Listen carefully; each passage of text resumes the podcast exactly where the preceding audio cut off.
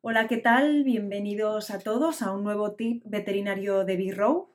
Hoy quería daros unos tips para que tengáis en cuenta a la hora de decidir si dejar estar presente o no a vuestros otros animales eh, en el momento de la eutanasia de uno de, de los animales de la familia. Muchas veces me preguntáis si es adecuado dejar que estén presentes en ese momento, si puede afectarles emocionalmente verlo o no verlo, porque no saben qué ha pasado, porque ha desaparecido. El caso es que no hay una respuesta correcta, si es bueno, si es malo, porque todo va a depender de varias cuestiones, como por ejemplo el motivo por el cual se decide la eutanasia.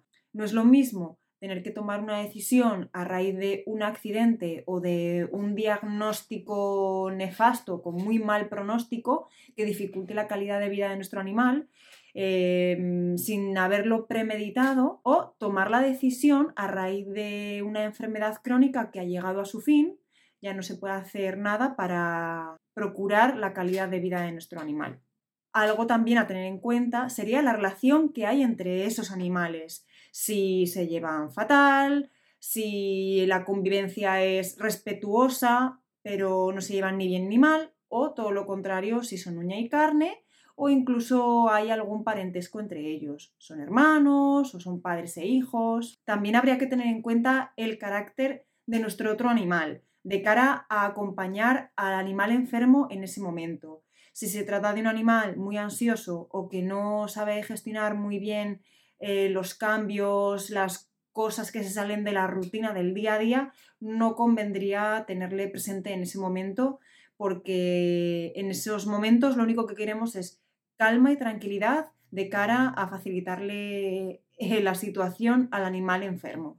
Por lo mismo, también tenemos que tener en cuenta nuestro propio estado emocional, porque si no sabemos gestionar muy bien la situación, convendría no tener a nadie más en el entorno que acaparen nuestra atención, como podrían ser los otros animales de la casa.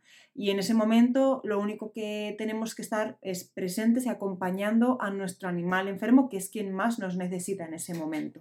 Y por último, también hay que tener en cuenta el lugar en el cual se vaya a realizar la eutanasia.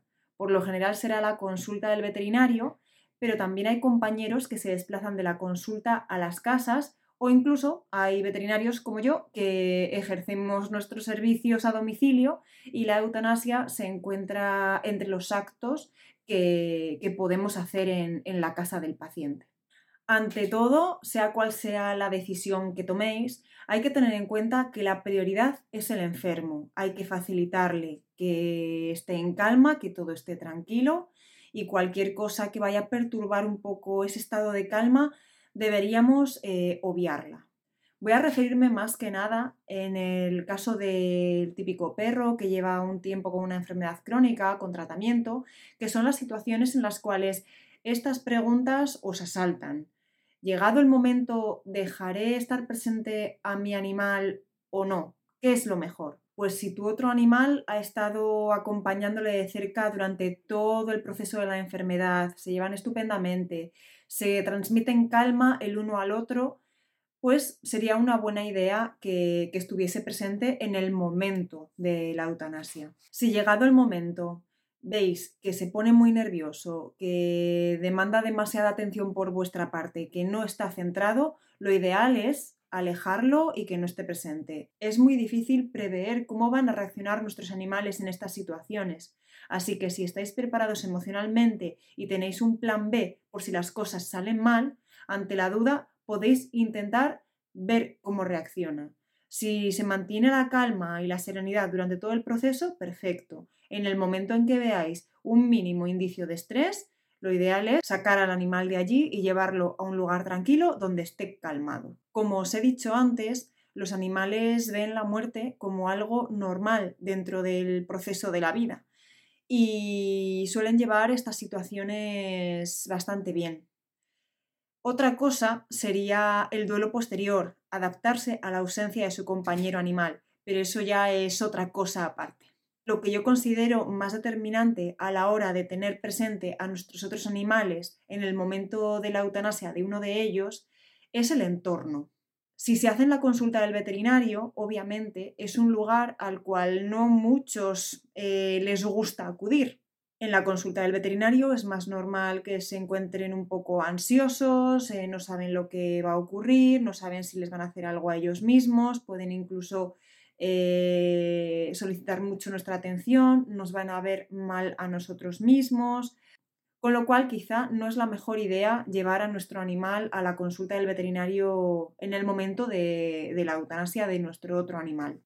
Y menos si se trata de gatos. Pero si la eutanasia la vais a hacer a domicilio, ahí la cosa ya cambia. Dependerá también de cómo se tome el otro animal la llegada de un extraño a la casa. En el caso de los gatos, lo más común es que el gato sano se esconda y no salga hasta que el extraño se haya ido con lo cual no va a estar presente en el momento de la eutanasia. En estos casos, lo ideal es dejar al animal sano que haga lo que quiera. Si quiere estar presente, estupendo. Si quiere ausentarse, también estupendo. Por otro lado, si tenemos un perro que no lleva muy bien la llegada de extraños a casa y reacciona ladrando y alterándose, lo ideal sería que en el momento de la eutanasia alguien de la familia le diera un paseo para que no estuviese presente en ese momento, generando tensión e inquietud en el animal enfermo. En estos casos en los cuales el animal no quiera o pueda estar presente en el momento de la eutanasia, una vez dormido el animal, se le puede dejar que se acerque al cuerpo si es que quiere a olerlo. Hay gente que considera que viendo el cuerpo se dan cuenta de que se ha ido, de que no va a volver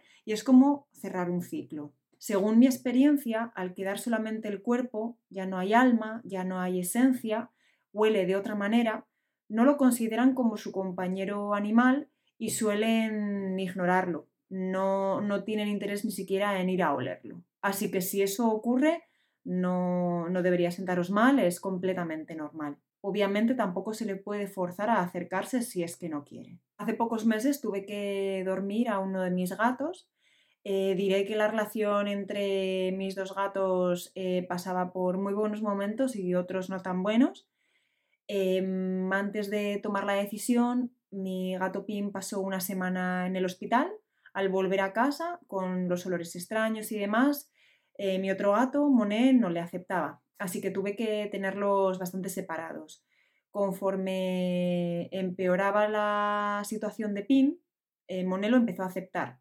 Y el día antes de, de tomar la decisión de dormirlo, Monet no se separaba de él lo seguía por todas partes, no lo quería dejar solo. En el momento en que fui a ponerle la eutanasia, Monet se alejó, no quiso estar presente, yo en ningún momento eh, interferí en, sus decisiones, él se acercó y se alejó de Pin siempre que consideró hacerlo y, y así fue. Cuando le puse la eutanasia, Monet mm, se alejó, no quiso estar cerca y tampoco quiso venir a olerlo después.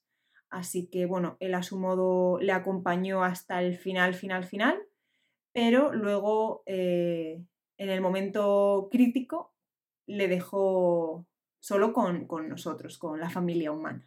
Así que lo que podéis hacer es eh, dejarle a vuestro animal que decida si quiere estar presente, si quiere estar eh, bien pegado al otro animal, si quiere observarlo todo a cierta distancia, pero no presionarle a hacer algo que él no quiera. Por lo general, lo que más les suele afectar es nuestro propio estado emocional.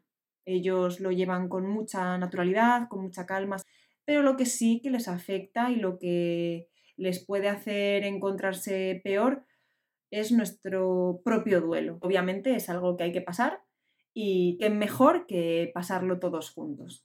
Espero que estos tips os sirvan de inspiración para tomar la mejor decisión en vuestro caso. Quiero que se quede claro que decidáis lo que decidáis, seguro que está bien.